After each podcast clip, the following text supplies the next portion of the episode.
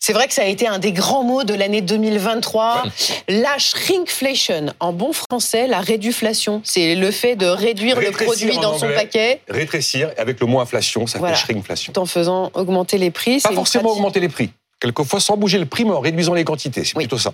Donc on paye quand même plus cher, moins de produits. Alors, de facto, oui. En tout cas, l'étiquette, le truc à 2,50 reste à 2,50, Ok. tu vois. Mais t'as as plus 150 grammes, mais, Mais voilà. céréales, moins À de moins de chips. moins de chips. c'est une hausse de prix Alors, de facto. oui, c'est important de rappeler qu'il n'y a rien d'illégal dans cette pratique Non, non, qui la DGCCRF n'a jamais condamné le moindre phénomène de shrinkflation. ouais, mais quand tu fais ta tarte et que ta pâte à tarte, elle couvre pas les bords, parce que finalement les pâtes à tarte, elles ont réduit la circonférence, c'est très énervant. Faut y aller, hein, parce que Et sinon. donc il faut y aller. Et donc le gouvernement, parce que c'est ça le sujet, c'est que le gouvernement passe à l'action. Ouais. Que va-t-il faire? Bah, Remplir une- les paquets de chips Non, c'est une information BFM Business de fin décembre qui est confirmée d'ailleurs ce matin.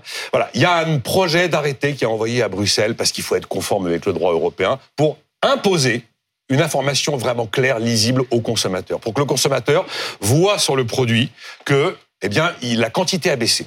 Ou alors que le prix a monté parfois. Voilà, la quantité de ce produit est passée de temps à temps, des trucs visibles. hein. Ou alors, euh, ben le le prix a monté, il a monté de tant de pourcents, ou il a monté de tant d'euros. Et donc, le consommateur devra pouvoir lire ça de manière patente et évidente à compter de début avril, si tout va bien. C'est l'ambition d'Olivia Grégoire, la ministre chargée du commerce. Ce sera imposé à toutes les grandes surfaces qui font plus de 400 mètres carrés.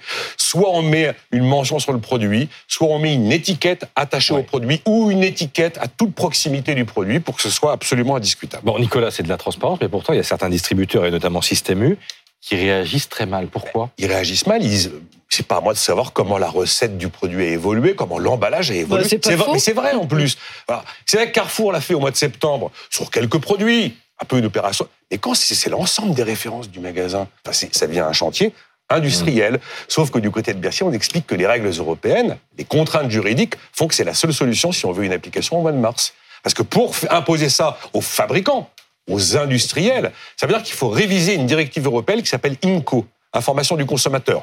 Vous imaginez le chantier d'une directive européenne qu'on remet complètement à plat Allez, c'est application 2026. Autant dire que ça sert absolument à rien. Après, les grands distributeurs disent, objectivement, c'est pas nous qui sommes informés, c'est pas à nous de le faire. Mais oui, si l'arrêté et la loi, en fait, nous obligent à le faire, bien sûr, on respectera cette obligation à compter d'avril. hein. Bon, Bruno Le Maire, euh, il qualifie la, la réduflation de, de scandale.